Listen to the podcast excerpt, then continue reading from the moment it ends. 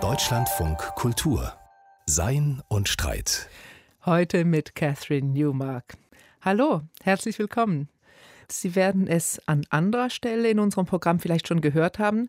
Wir haben uns dieses Jahr für unsere sogenannte Denkfabrik das Jahresthema Arbeit vorgenommen und speziell diejenige Arbeit, die schlecht bezahlt wird. Von der Hand in den Mund, wenn Arbeit kaum zum Leben reicht, so haben wir die Denkfabrik genannt.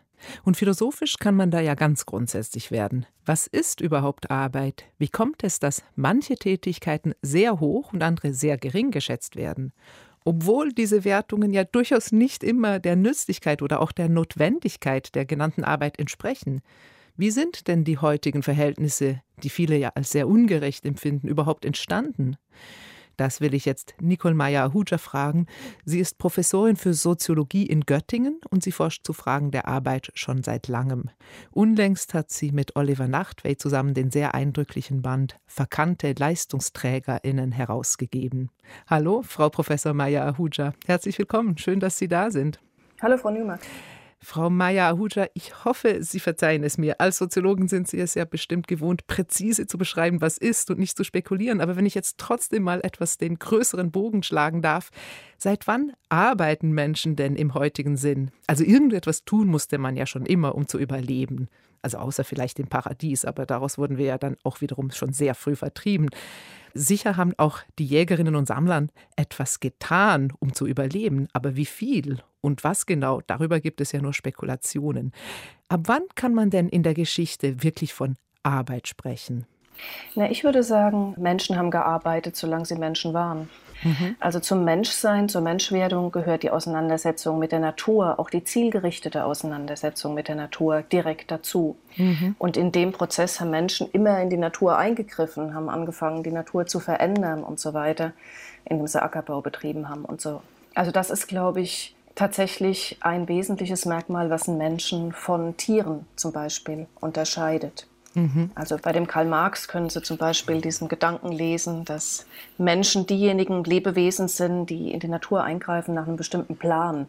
Mhm. Was zum Beispiel die beste Biene nicht tut, sagt er, der schlechteste Baumeister aber schon. Das heißt, die Arbeit gehört zum Wesen des Menschen dazu. Auch das ist ein Gedanke, den man bei Karl Marx so lesen kann. Trotzdem gibt es über die Jahrhunderte ja eine ganz unterschiedliche Wertschätzung von Arbeit. Also zumindest bilden sich dann ja seit der Antike Gesellschaften heraus, in denen Arbeit überhaupt nicht als etwas Selbstverständliches gesehen wird. Die biblische Geschichte spricht ja auch schon, dass es eben eigentlich ein defizitärer Zustand ist, nämlich nach der Vertreibung aus dem Paradies, dass man arbeiten muss und man könnte vielleicht sagen, antike Sklavenökonomien oder spätere Ständegesellschaften, die haben gerade dieses Wesensmerkmal des Menschen sehr gering geschätzt. Also wer die privilegierte Position war, doch die, dass man nicht arbeiten musste. Arbeit war das, was nur die taten, denen nichts anderes übrig blieb, oder?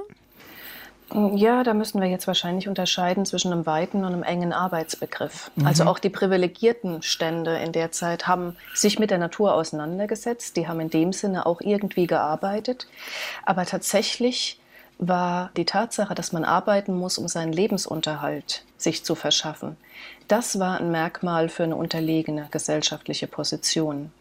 Das ist zum Beispiel ein Gedanke, den der Robert Castell in seinen Metamorphosen der sozialen Frage ganz zentral stellt, dass er sagt, die große Veränderung, die stattfindet, also er schaut sich die Zeit seit dem Mittelalter so ungefähr an, ist, dass Lohnarbeit, also die Tatsache, dass man seine eigene Arbeitskraft verkaufen muss, über ganz lange Zeit in der Menschheitsgeschichte eine der unwürdigsten Stellungen überhaupt war, so mhm. formuliert er das.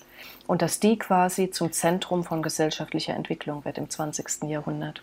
Also sozusagen eine Verschiebung des Fokus auf Lohnarbeit.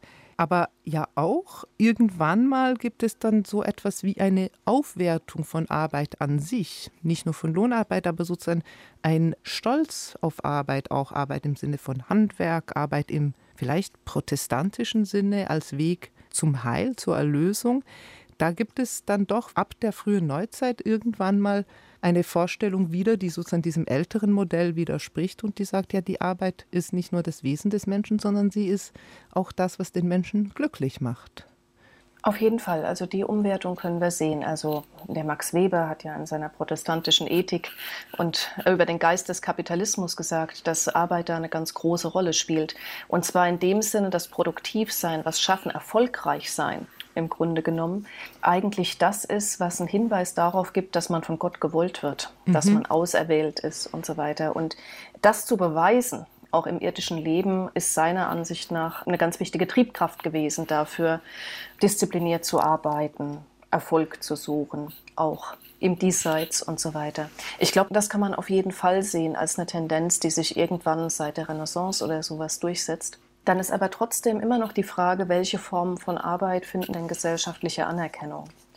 Und da wären jetzt diejenigen, die also zum Beispiel keinen Besitz haben, mhm. also kein Land haben, die sich verdingen müssen, die Tagelöhner sind und so weiter, die also Lohnarbeit im moderneren Sinne schon vor der Zeit leisten, im Grunde genommen, sind diejenigen, die auch immer unter Verdacht standen. Also das waren diejenigen, die wenig gesellschaftlichen Respekt erfahren haben. Es waren diejenigen, von denen Herrschaften immer dachten, dass man sie schwerer unter Kontrolle bringen kann als zum Beispiel so einen feudal gebundenen Bauern. Also obwohl Arbeit als Tätigkeit gesellschaftlich aufgewertet worden ist, war Lohnarbeit immer noch eine Stellung, die man mit Misstrauen beobachtet hat und die gesellschaftlich auch nicht gut gestellt und nicht sehr anerkannt war. Interessant. Also das Motiv der Selbsterfüllung in der Arbeit wird in die Lohnarbeit dann gerade weniger hineinprojiziert. Sie haben jetzt eben schon über die protestantische und sozusagen neuzeitliche Umdeutung der Arbeit in etwas, was auch durchaus mit Selbsterfüllung zu tun hat, gesprochen. Vielleicht müssen wir aber jetzt doch langsam so in Richtung Gegenwart vordringen und uns diese Frage stellen, wie eigentlich die Verhältnisse der Anerkennung, die Sie auch schon beschrieben haben, Lohnarbeit wird abgewertet, wie sich die genauer aufdröseln in der sehr arbeitsteiligen Gesellschaft, die wir seit der industriellen Revolution spätestens sehen. Da gibt es ja einerseits Arbeit, die schlecht bezahlt wird. Es gibt aber dann plötzlich ja auch so etwas wie Arbeit, die gar nicht bezahlt wird. Also es wird aufgeteilt zwischen Innen- und Außenräumen. Ab wann würden Sie sagen, steuern wir so auf das zu, was uns heute beschäftigt, nämlich sozusagen Verhältnisse, in denen die grobe Arbeitsteilung schon diejenige ist, die wir heute sehen und die uns auch heute Probleme macht? Das muss man, glaube ich, sich differenziert anschauen. Ich glaube, eine ganz große Veränderung findet statt im 19. Jahrhundert.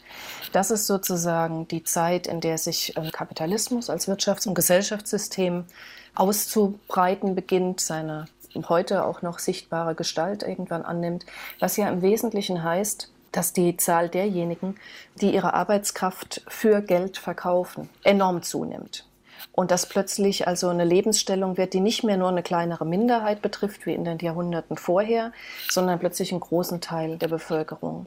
Und das hat mit einem Prozess von doppelter Freisetzung zu tun. Also feudale Abhängigkeiten verlieren an Bedeutung in der Zeit. Das heißt, wir haben einen immer größeren Teil der Bevölkerung, die persönlich frei ist, mhm. die überhaupt einen Arbeitsvertrag über die eigene Person unterschreiben kann. Das mhm. konnte man zum Beispiel als feudaler Bauer oder als Sklave nicht. Und auf der anderen Seite aber auch frei von Besitz ist wie Marx das formuliert hat, ne? Mhm. wenn er über den doppelt freien Lohnarbeiter spricht, etwas mhm. suffisant, heißt ja. das, man ist auch frei von Ressourcen, die es einem ermöglichen, nicht die eigene Arbeitskraft dauerhaft verkaufen zu müssen. Und das ist wirklich eine große Veränderung, weil wir zu dem Zeitpunkt plötzlich einen Prozess haben, der es denkbar macht, dass es sowas wie allgemeine Arbeit geben könnte. Also ein abstrakter Begriff von Arbeit, der gegenübergestellt wird einem abstrakten Begriff von Kapital und damit bekommt Gesellschaft eine neue Dynamik. Jetzt hat sich der Marx zum Beispiel im 19. Jahrhundert, wenn er über Klassengesellschaft gesprochen hat, tatsächlich vor allen Dingen für die Industriearbeiter und Arbeiterinnen interessiert. Das war das, was damals alle Aufmerksamkeit auf sich gezogen hat, das Neueste, ähm, worauf man sich konzentriert hat, wenn man wissen wollte, wie diese neue Gesellschaft eigentlich funktioniert. Und dort haben wir dann auch schon beides. Wir haben auf der einen Seite die Identifikation mit der Arbeit. Arbeit gut machen wollen. Die frühen Industriearbeiter waren ganz oft ehemalige Handwerker, die quasi in diese Manufakturen gegangen sind und dort immer weniger selbstständig arbeiten konnten. Also der Gedanke von Entfremdung, mhm. der uns ja bis heute beschäftigt, spielt da eine Rolle. Eine Arbeit zu machen, deren Endprodukt man nicht mehr einschätzen kann, über die man nicht entscheidet im Einzelnen, die unter der Kontrolle von jemand anderem stattfindet. Das ist was, was im 19. Jahrhundert in großem Stil dann anfängt bedeutsam zu werden. Und zugleich das, was Marx als Ausbeutung bezeichnen würde. Also seine Arbeitskraft zu verkaufen für einen bestimmten Betrag, gleichzeitig aber mehr Wert zu schaffen. Wert, mhm. der einem selber nicht zugutekommt. Dieses Spannungsverhältnis von sich für die Arbeit interessieren, sie gut machen wollen, gleichzeitig relativ wenig Einfluss auf die konkreten Bedingungen dieser Arbeit zu haben und Werte zu schaffen, die in andere Taschen fließen. Das ist, glaube ich, die große Veränderung, die wir ab dem 19. Jahrhundert haben. Wer Castell dann sagen würde, hier fängt sich die Lohnarbeitsgesellschaft langsam an auszubilden, die dann nach dem Zweiten Weltkrieg ihre volle Blüte erreicht wo dann plötzlich fast alle lohnabhängig beschäftigt sind und das quasi Lebens- und Arbeitsbedingungen sind, die den Großteil der Bevölkerung prägen. Was Sie ja jetzt auch beschreiben, darüber habe ich mir Gedanken gemacht, sozusagen klassische Motive, die auch für die Arbeiterklasse, die sich so seit der industriellen Revolution entwickelt, quasi so diese Doppeldeutigkeit von Erniedrigung, Ausbeutung und Stolz andererseits. Also dass man eben mit seiner Hände Arbeit etwas herstellt, dass man eben auch systemrelevant, wie wir heute wieder sagen würden, ist. Also dass man Dinge kreiert, die man zwar vielleicht nicht mehr selbst nutzen kann und auch nicht mehr selbst genau kontrollieren kann, aber dass man eben doch ganz wichtig ist für das Herstellen von Gütern. Diese Doppelbedeutung, die zieht sich ja eigentlich in gewisser Weise bis heute durch und hängt die quasi jetzt auch noch an dieser vielleicht älteren Vorstellung davon, dass man eben, dass das Werk der Hände, das Handwerk, auch das Kunsthandwerk eben in sich etwas Werthaltiges ist, dass es da um eine Geschicklichkeit und eine Kunst geht, die quasi als menschliche Fähigkeit wertzuschätzen ist? Das auf jeden Fall. Also ich glaube, wenn wir zurückdenken an die Anfänge, Auseinandersetzung mit der Natur, dann steckt darin schon immer ein Aspekt von Kreativsein, mhm. auf das, was mich umgibt, einwirken, etwas Neues schaffen. Und das spielt, glaube ich, in unterschiedlichsten Berufen bis heute eine Rolle. Menschen arbeiten nicht nur für Geld. Mhm. Also das ist, glaube ich, eine sehr platte Vorstellung, mhm. sondern wenn man arbeitet, wenn man seine Energie investiert, wenn man sozusagen sich einbringt in eine bestimmte Tätigkeit, dann möchte man auch, dass das gut wird. Und das ist ein professionelles Ethos, würde ich sagen, was wir in allen möglichen Tätigkeiten finden. Also ganz explizit natürlich bei denen, die mit den Händen arbeiten, Handwerkerstolz, Produzentenstolz und so sind Begriffe, die uns also sowohl in den Kleinbetrieben des Handwerks als auch in der großen Industrie begegnen. Mhm. Also Alf Lüttke zum Beispiel hat sich Arbeit im Faschismus angeschaut und sagte, dass die Vorstellung davon, Wertarbeit zu leisten, deutsche Qualitätsarbeit zu leisten, zum Beispiel viele Anhänger auch der Arbeiter- und Arbeiterinnenbewegung dazu gebracht hat, in den nationalsozialistischen Rüstungsbetrieben gute Arbeit zu leisten. Mhm. Also sie wussten, dass dass das in einem Rahmen stattfindet, der für sie ein feindlicher Rahmen ist, wo Verbrechen begangen werden und so. Aber die Identifikation mit der eigenen Arbeit war das, wo angeschlossen werden konnte, auch von einem nationalsozialistischen Regime. Und ich glaube, das findet man tatsächlich in allen möglichen Tätigkeiten, auch in Dienstleistungen. Also wenn wir heute sehen, dass Krankenschwestern und Pflegerinnen irgendwie auf die Straße gehen, dann hat das viel damit zu tun, dass sie den Eindruck haben, ihre Arbeit nicht mehr gut machen zu können dass das, was Sie als den Inhalt Ihrer Tätigkeit sehen, Kranke zu, mhm. zu pflegen, Menschen zu helfen, durch die ökonomischen Rahmensetzungen teilweise verhindert wird. Und da wird plötzlich dieses professionelle Ethos, was ist meine Arbeit, was muss gegeben sein, damit ich die richtig machen kann, dieses professionelle Ethos wird dann plötzlich zu einer Quelle für auch Widerständigkeit. Stichwort Widerständigkeit. Man arbeitet nicht nur für Geld, sagten Sie. Es gibt auch ganz viele Leute, die für gar kein Geld arbeiten. Ich spiele hier natürlich auf die Rolle der geschlechtlichen Arbeitsteilung an.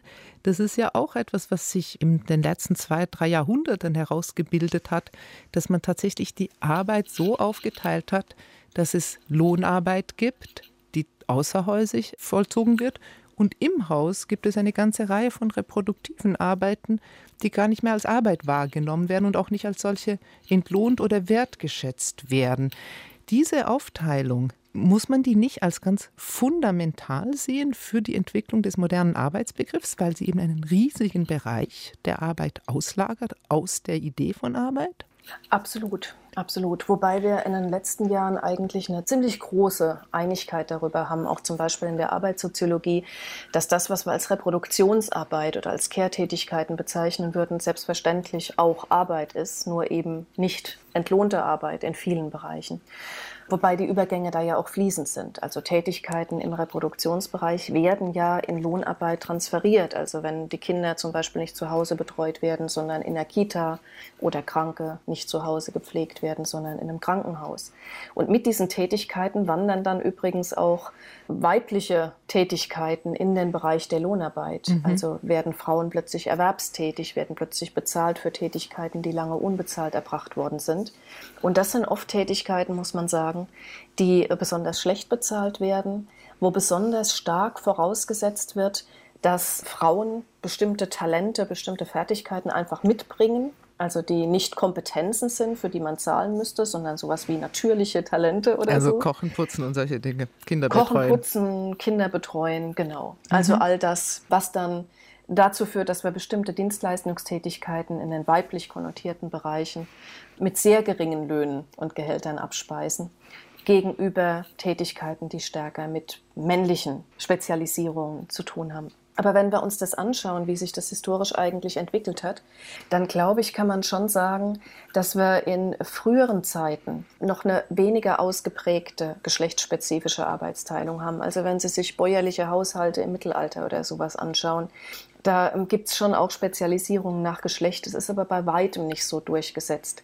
Eine richtig geschlechtsspezifische Arbeitsteilung finden Sie eigentlich im Bürgertum im 19. Jahrhundert. Also wo plötzlich wirklich die Vorstellung ist, Männer kümmern sich um den Unterhalt der Familie, die Frau bleibt zu Hause und kümmert sich um den Haushalt.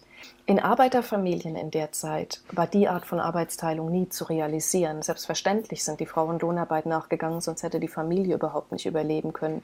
Die Kinder und Jugendlichen übrigens auch.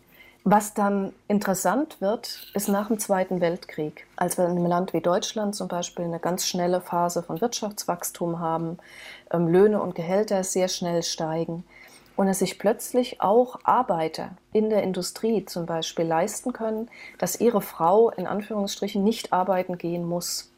Und das plötzlich ein ganz wichtiger Punkt für sozialen Status wird, dass Frauen Hausfrau und Mutter sein können. Das ist aber wirklich eine historische Ausnahmesituation, dass sowas breitere Teile der Gesellschaft äh, praktizieren können. Schon seit den 80er Jahren kippt das Pendel dann sozusagen in die andere Richtung. Und wir haben gerade, also in Familien, die weniger verdienen, eine ziemlich deutliche Tendenz zu steigender Frauenerwerbsbeteiligung. Und dann allerdings in oft prekären Formen. Also die ideologische Idee, der Mann verdient ja das Geld und die Frau erwirtschaftet einen Zuverdienst und will sich vor allen Dingen um die Kinder kümmern und sieht sich gar nicht als abhängig Beschäftigte, sondern in erster Linie als Hausfrau und Mutter. Diese ideologische Idee hat dazu geführt, dass in vielen Teilen der Arbeitswelt Jobs eingerichtet worden sind, von denen man auch tatsächlich nicht leben kann, die Teilzeit angeboten werden oder als Minijob angeboten werden.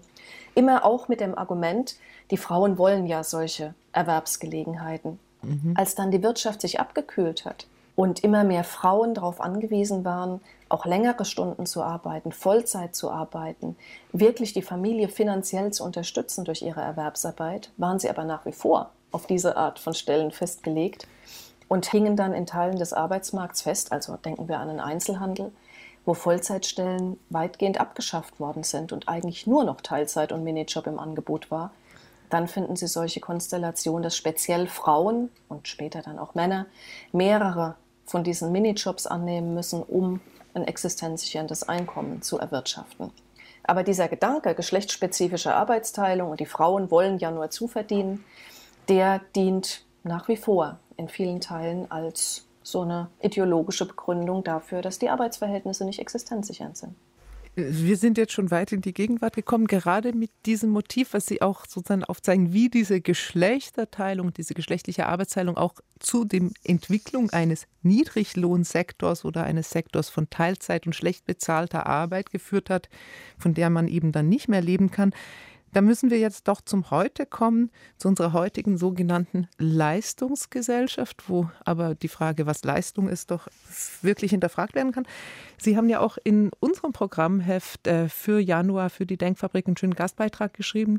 Und da schreiben Sie, fast jeder vierte abhängig Beschäftigte ist heutzutage in Deutschland im Niedriglohnsektor tätig. Das kam mir wahnsinnig viel vor. Ein Viertel der deutschen Bevölkerung arbeitet in einer Beschäftigung, von der man quasi nur schlecht oder nur sozusagen prekär leben kann. Wie kommen wir zu diesem, dieser großen Zahl? Ja, in vieler Hinsicht war die, der Ausbau des Niedriglohnsektors offizielle Politik seit den 80er Jahren. Und was wir heute sehen, ist das Ergebnis dieser Politik. Wir haben Mitte der 80er Jahre ungefähr eine Situation, in der also auch den letzten klar geworden ist, dass sich die wirtschaftliche Dynamik der Nachkriegszeit abgekühlt hatte, dass die Arbeitslosenzahlen stiegen. Und dann war die Frage, was macht man? Man hat sich unter den Bedingungen damals dafür entschieden, vor allen Dingen die Bedingungen für Unternehmen zu verbessern, denen man es ermöglichen wollte, Arbeitsplätze zu schaffen und sich dabei nicht langfristig festzulegen. Also Flexibilität mhm. war plötzlich das Zauberwort, was verfolgt werden sollte. Und dann finden wir also zum Beispiel infolge des Beschäftigungsförderungsgesetzes von 1985 eine wahnsinnige Dynamik des Ausbaus von Leiharbeit, von befristeten Beschäftigungsverhältnissen, von Teilzeitbeschäftigungsverhältnissen. Die Einkommensgrenzen für Minijobs werden immer weiter erhöht, also quasi von Jobs, die nicht sozialversichert sind, die unterhalb dieser Sozialversicherungsschwelle liegen.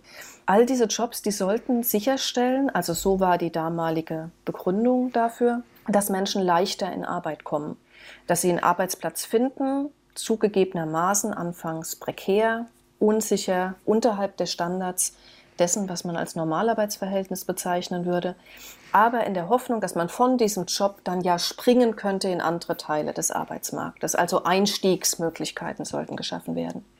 Und das wissen wir halt eben inzwischen, wenn wir das im Rückblick betrachten, dass diese Brückenfunktion oder Sprungbrettfunktion, von der immer die Rede war, für sehr viele Menschen sich so nicht realisiert hat, sondern wir haben einen größeren Teil der Bevölkerung, der in dem Teil des Arbeitsmarktes feststeckt und da auch wirklich nicht rauskommt und quasi über weite Teile des Lebens mit sehr geringen Löhnen, mit sehr instabilen Arbeitsverträgen und mit einer ganz instabilen Einbindung auch in betriebliche oder kollegiale Strukturen zurechtkommen muss. Und das ist tatsächlich ein Problem, würde ich sagen, in einem reichen Land wie der Bundesrepublik. Das heißt, die ursprüngliche Idee ist tatsächlich, dass es eine temporäre Sprungbrettfunktion sein soll und es verfestigt sich dann aber zu einer Lebensweise, die, und das schreiben Sie auch an verschiedensten Stellen, irgendwie wieder zu einer neuen Arbeiterklasse führt, also wo man quasi tatsächlich wieder in einem marxischen Sinne von einer Gruppe von Menschen, die zwar sehr divers sein mag, aber die doch quasi durch ein etwas Ökonomisches geeint wird, nämlich ein prekäres Beschäftigungsverhältnis. Ja, also im Grunde kann man schon sagen, also wenn man mit Marx argumentiert, dass die arbeitende Klasse sehr groß ist, nie größer war. Also wenn wir sagen, die arbeitende Klasse zeichnet sich dadurch aus, dass man die eigene Arbeitskraft verkaufen muss, um die Existenz zu sichern, dann ähm, bewegen wir uns im Bereich, den wir modern als abhängige Beschäftigung bezeichnen würden, auch als abhängige Selbstständigkeit teilweise, also was sehr nah an abhängiger Beschäftigung ist von den konkreten Arbeitsbedingungen. Und das ist die weit überwiegende Mehrheit der Bevölkerung. Mhm. Das würde ja Diese, auch für, äh, für, Journalisten zutreffen, also auch für genau. Kopfarbeiter. Das ist durchaus genau, nicht jetzt... auch Kopfarbeiter mhm. mhm. und Arbeiterinnen gehören damit dazu, klar. Ja. Mhm. So, und dann ist die Frage, wie ist denn diese arbeitende Klasse eigentlich intern strukturiert? Und da denke ich schon, dass Sie recht haben, dass es also am unteren Ende einen Teil gibt, wo sich prekäre Beschäftigung verfestigt hat. Also wo die Niedriglöhne, die sehr schnell wechselnden Verträge und auch die Tatsache, dass man eben nicht dauerhaft planen kann, dass man von Betrieb zu Betrieb wechselt, die Arbeits- und Lebensbedingungen nachhaltig prägen. Also es gibt wiederum von dem Robert Castell gibt es die Überlegung, dass wir es mit einem Zonenmodell zu tun hätten. Mhm. Also er sagt, wenn wir uns die Lohnarbeitsgesellschaft anschauen, dann haben wir diejenigen, die stabil integriert sind. Das ist die Zone der Integration. Wir haben diejenigen, die prekär integriert sind, also quasi immer zwischen Arbeitslosigkeit, prekärer Beschäftigung, verschiedenen Jobs und so weiter. Und wir haben diejenigen, die quasi ausgeschlossen sind, gar keinen Zugang zur Arbeitsgesellschaft finden. Was er interessant fand, waren die Übergänge. mit denen wir es ja auch tatsächlich zu tun haben. Allerdings waren über lange Jahre in der Bundesrepublik die Diskussion über die Aufstiege dominant. Mhm. Also zum Beispiel auch in der Nachkriegszeit hatten wir natürlich eine ganz breite Schicht von Menschen, die entgegen ihrer Selbstwahrnehmung nicht zur Mitte gehört haben, mhm. sondern die ganz eindeutig am unteren Rand der Erwerbsarbeitsgesellschaft waren. Es gab aber eine ziemlich weit verbreitete Aufstiegshoffnung und es gab auch eine Aufstiegserfahrung. Man hat in Bildung investiert, in die eigene oder in die der Kinder und hat es geschafft, dadurch in der nächsten Generation spätestens eine bessere Position einzunehmen. Mehr Geld, mehr Konsum, eine stabilere Erwerbsbiografie, mehr gesellschaftliches Ansehen und so weiter. Wenn wir heute über diese Übergänge reden, reden wir zwar auch noch über Aufstiegsdynamiken, aber in einem weit geringeren Maße. Wir reden ganz viel auch über Abstiegsdynamiken. Mhm. Also zum Beispiel darüber, dass Eltern sehr viel in die Ausbildung ihrer Kinder investieren, auch sehr viel länger die Kinder in die Schule, auf die Hochschule schicken, als sie das im Zweifelsfall selber erlebt haben. Und der Ertrag von dieser Investition aber sehr gering ist. Also zum Beispiel, weil jemand trotz Hochschulstudium in befristeten Verträgen festhängt, in unbezahlten Praktika festhängt und so weiter. Und dementsprechend in einer weniger stabilen, weniger gut abgesicherten Situation ist als jetzt noch die Elterngeneration. Also auch das ist ein Teil der Realität von, ja, man kann schon sagen, Klassengesellschaft heute. Klassengesellschaft, sagten Sie jetzt.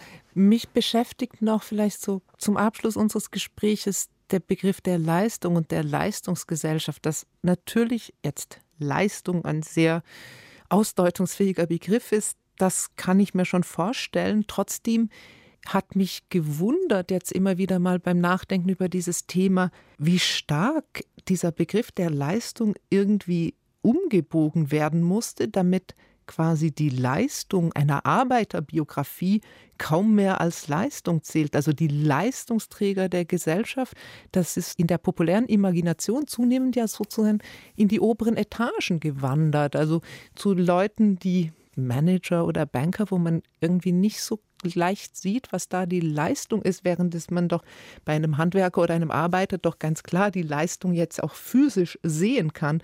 Wie kommt es eigentlich zu dieser Umdeutung des Begriffs von Leistungsträgern? Ja, da müssen wir wieder zurückgehen in die frühen 80er Jahre, als Helmut Kohl ja angetreten ist in seiner Regierung mit dem Slogan Leistung muss sich wieder lohnen. Und was mhm. damals passiert ist, ist eine Umdeutung von Leistungsbegriff. Also im Grunde genommen hat man als Leistung jetzt gesellschaftlichen Status, gesellschaftlichen Erfolg definiert. Also wer schon oben war, wer Geld hatte, Ansehen hatte und so weiter, galt qua dieses Status als Leistungsträger oder Leistungsträgerin und sollte jetzt entlastet werden. Also ein ganz direktes Reaktionsschema auf diese Sicht der Dinge waren zum Beispiel Steuerentlastungen, mhm. die dann dazu geführt haben, dass der Staat auf sehr viele Einnahmen verzichtet hat, die dann gefehlt haben, um zum Beispiel öffentliche Dienste zu finanzieren, die denjenigen, die Lohnarbeit leisten, also auf den Verkauf ihrer Arbeitskraft angewiesen sind, das Leben deutlich leichter gemacht hatten. Also der Gedanke von Castell in dem Zusammenhang ist ja zum Beispiel, dass ähm, aus Beiträgen aus Lohnarbeit sowas wie ein kollektives Vermögen geschaffen wird, auf das man dann Rechtsansprüche hat. Also einen öffentlichen Nahverkehr, ein öffentliches Gesundheitswesen und so weiter und so weiter. Durch entsprechende Steuererleichterungen für die Wohlhabenden, für die, die jetzt als Leistungsträgerinnen galten, hat es da deutliche Einschnitte gegeben und konnte Lohnarbeit weniger gut abgesichert werden. Also die Leistung, die man in dem Bereich gebracht hat, hat sich im Grunde weniger gelohnt. Man hat weniger als Gegenleistung bekommen. Ein Aspekt, der dabei ziemlich aus dem Blick geraten ist, ist, dass Leistung was mit Aufwand, mit Anstrengung zu tun hat. Also unsere Diskussion über die Leistungsträger und Leistungsträgerinnen in den letzten Jahren hat sich stark fokussiert auf diejenigen, bei denen das Ergebnis positiv war also sich in einer stabilen sozialen Position niedergeschlagen hat.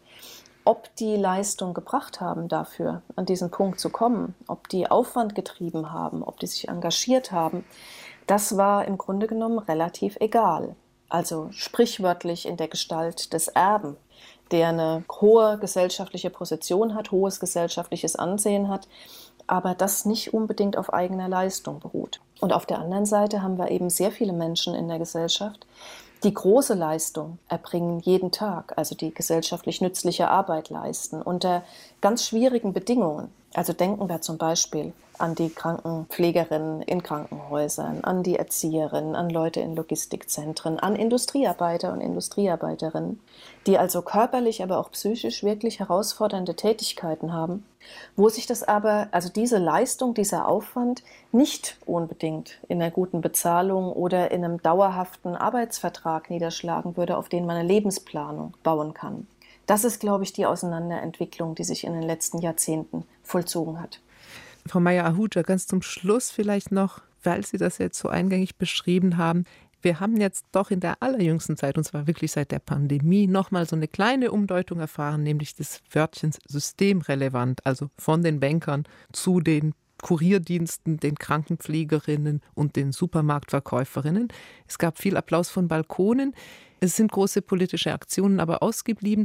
Ich selber bin manchmal pessimistisch, auch ein bisschen zermürbt, weil ich denke, das wäre der politische Moment, um nochmal anzusetzen, auch bei einer anderen Anerkennung von Leistungen. Und es passiert aber politisch relativ wenig. Wie pessimistisch oder wie optimistisch sind Sie jetzt heute, dass vielleicht doch gerade die Pandemie, die dieses grelle Scheinwerferlicht auf die Verhältnisse geworfen hat, auch eine Chance ist, um da nochmal also nicht nur die Anerkennung, die symbolische, sondern auch eine monetäre Anerkennung nochmal neu zu ordnen und tatsächlich auch diesen Begriff der Leistung jetzt doch vielleicht auch mal wieder anders zu denken. Starten wir mit dem Pessimismus. Also tatsächlich glaube ich, kann man jetzt sagen, nach doch fast zwei Jahren Pandemie inzwischen, dass die überfällige Anerkennung, die diese Berufe verdienen würden, die sich mit der Reproduktion von Arbeitskraft und gesellschaftlichen Strukturen auseinandersetzen, dass die sich jedenfalls nicht in deutlich verbesserten Vergütungen, in deutlich verbesserten Arbeitsbedingungen niedergeschlagen haben. Also wir hatten Bonuszahlungen in manchen Bereichen. Wir hatten Einkaufsgutscheine für Verkäuferinnen im ersten Lockdown und wir hatten den Applaus vom Balkon. Das hat sich nicht in einer substanziellen Aufwertung dieser Tätigkeiten niedergeschlagen, weder in Sachen Geld noch in Sachen Arbeitsbedingungen. Trotzdem ist meines Erachtens was passiert. Also zum einen hat sich die Diskussion gedreht. Systemrelevant, was ist das eigentlich? Wenn wir über das System reden, dann reden wir offensichtlich über ein Wirtschafts- und Gesellschaftssystem, was darauf angewiesen ist, dass Arbeitskraft reproduziert wird, dass der Alltag läuft. Und damit sind wirklich andere Gruppen in den gesellschaftlichen Fokus getreten als vorher.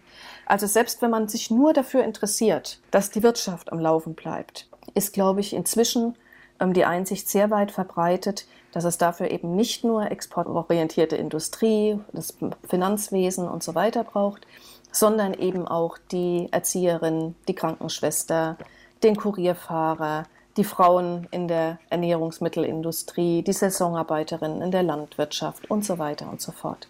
So, diese Umdeutung hat sich teilweise in einem gesteigerten Selbstbewusstsein ausgedrückt.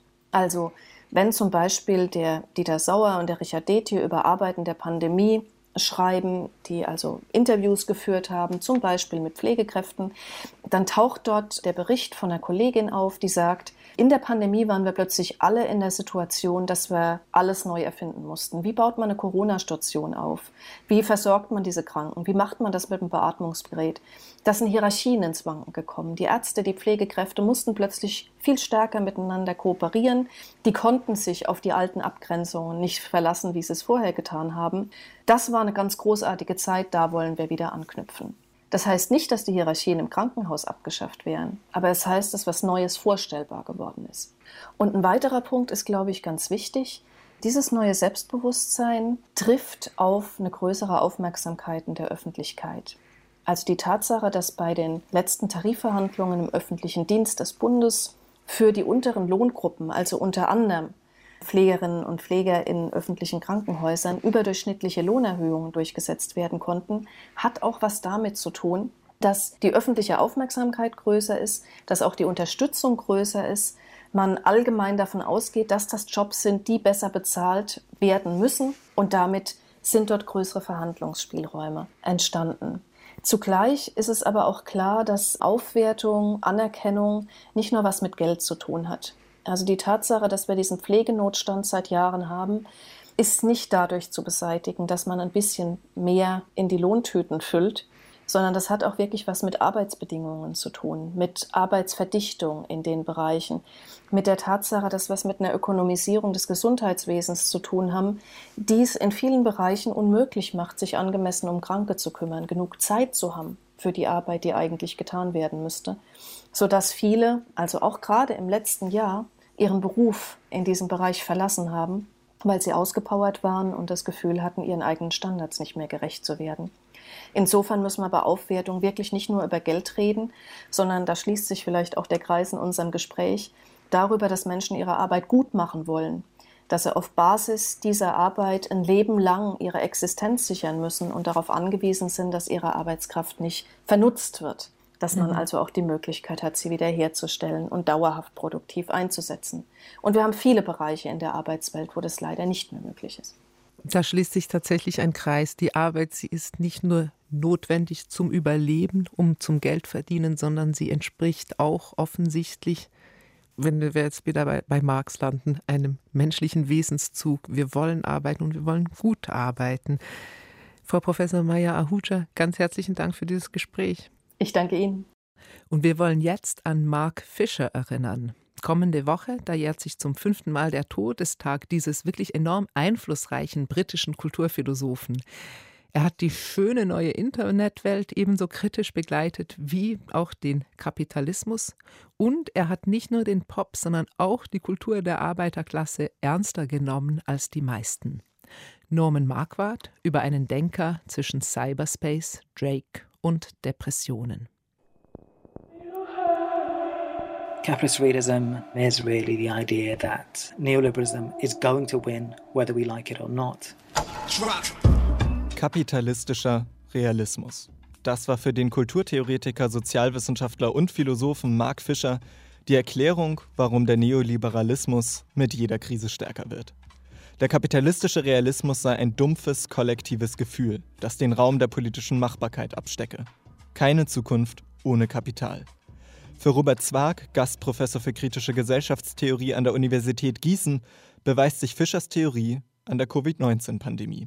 Es ist in dem Sinne ja auch ganz bezeichnend, dass die Ebene der Produktion und der Arbeit genau das war, was lange Zeit nicht angetastet wurde, außer in den Bereichen und mit den Mitteln, die sich im Neoliberalismus eh seit einer ganzen Weile schon immer mehr verbreiten. Also Digitalisierung, Homeoffice, die Privatisierung von Stress. Antriebslosigkeit, Optimierungsdruck, Sparmaßnahmen. Das Büchlein Kapitalistischer Realismus war auch Fischers Versuch, den Wandel der britischen Universitätskultur im Laufe der 2000er Jahre zu verstehen. Die Universität war für ihn ein Ort, an dem Ursachen und Wirkungen der sozialen Umbrüche am eigenen Leib erfahren und reflektiert werden konnten. Ariane Linden, die derzeit ihre Bachelorarbeit in alter Geschichte abschließt, denkt heute über das pandemiebedingte Homeoffice-Studium in Deutschland nach. Ja, man hat ja im Grunde das Gefühl, dass man ganz produktiv sein kann. Man kann parallel noch dieses machen und jenes machen und rein theoretisch könnte man auch nebenbei kochen und Wäsche aufhängen und aufräumen und lesen und was weiß ich was. Aber im Grunde, man kriegt ja gar nichts mehr geschafft. Ich mache vieles parallel und weiß am Ende gar nichts mehr. In den frühen 2000ern prägte Fischer maßgeblich den kleinen Kreis der angelsächsischen Blogger-Intellektuellen. Schon Mitte der 2010er Jahre kippte aber für ihn die digitale Utopie in das, was er kapitalistischen Cyberspace taufte. Niemand ist gelangweilt, alles ist langweilig, heißt ein Text aus dieser Zeit. Sein Thema das Verschwinden der Langeweile im Zuge der Smartphone-Revolution. Im kapitalistischen Cyberspace zerfasern Raum und Zeit, statt produktiver Langeweile verbreiten sich lähmende Gehetztheit und Depressionen. Fischer suchte zeitlebens nach einem Ausweg aus dem wachsenden Gefühl der Ausweglosigkeit. Den sah er in einer politisierten Melancholie. Politisierte Melancholie ist die Verweigerung, sich der Gegenwart anzupassen, zu sagen, das kann ich nicht akzeptieren. Die Alternative dazu wäre eine Art natürlich gewordene Depression, in der wir einfach akzeptieren, dass nichts Neues mehr passiert, aber das nicht mehr für ein Problem halten. Fischer selbst litt bis zu seinem Suizid an schweren Depressionen. Mit Baruch de Spinoza argumentiert er in dem Blog-Eintrag Emotionale Ingenieurskunst, ein Organismus sei krank, wenn er das wolle, was ihn umbringt. Das passiere in der Depression. Man möchte und muss leisten, obwohl man nicht kann. Schuld daran seien die Imperative des Kapitalismus, die das Begehren gekapert hätten. Nur eine kalte Vernunft könne sie wieder vertreiben und es in gesündere Bahnen lenken. In jeder Zeile Fischers ist klar, der Kampf gegen Depression ist hart, aber auch politisch.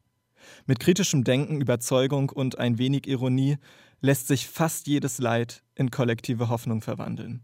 Die Grundzüge seiner emotionalen Ingenieurskunst schließt er so. Man kann ordentlich Asche machen, wenn man aus Spinoza ein Pop-Therapiebuch zusammenschreibt. Eigentlich ist er ja selber Pop. Kommentiert Christoph Jacke, Fischers eigenwilligen Stil. Also wer sozusagen einmal nur so reinliest, okay, dann geht das so vorbei, huscht irgendwie vorbei. Wenn man sich genauer drauf einlässt, wird das sehr schillernd und kann einem eine Menge bieten, auch nach vorne gewandt. Und dann kippt die Depression in die Progression. Christoph Jack ist Studiengangsleiter für populäre Musik und Medien an der Universität Paderborn. Auch für Fischer-Übersetzer Zwar eröffnet sich die Einzigartigkeit dieses Denkens erst auf den zweiten Blick. Einerseits habe ich das Gefühl, dass gerade die These vom kapitalistischen Realismus, die eignet sich auch ein Stück weit, sie selbst als so eine Formel zu verdinglichen.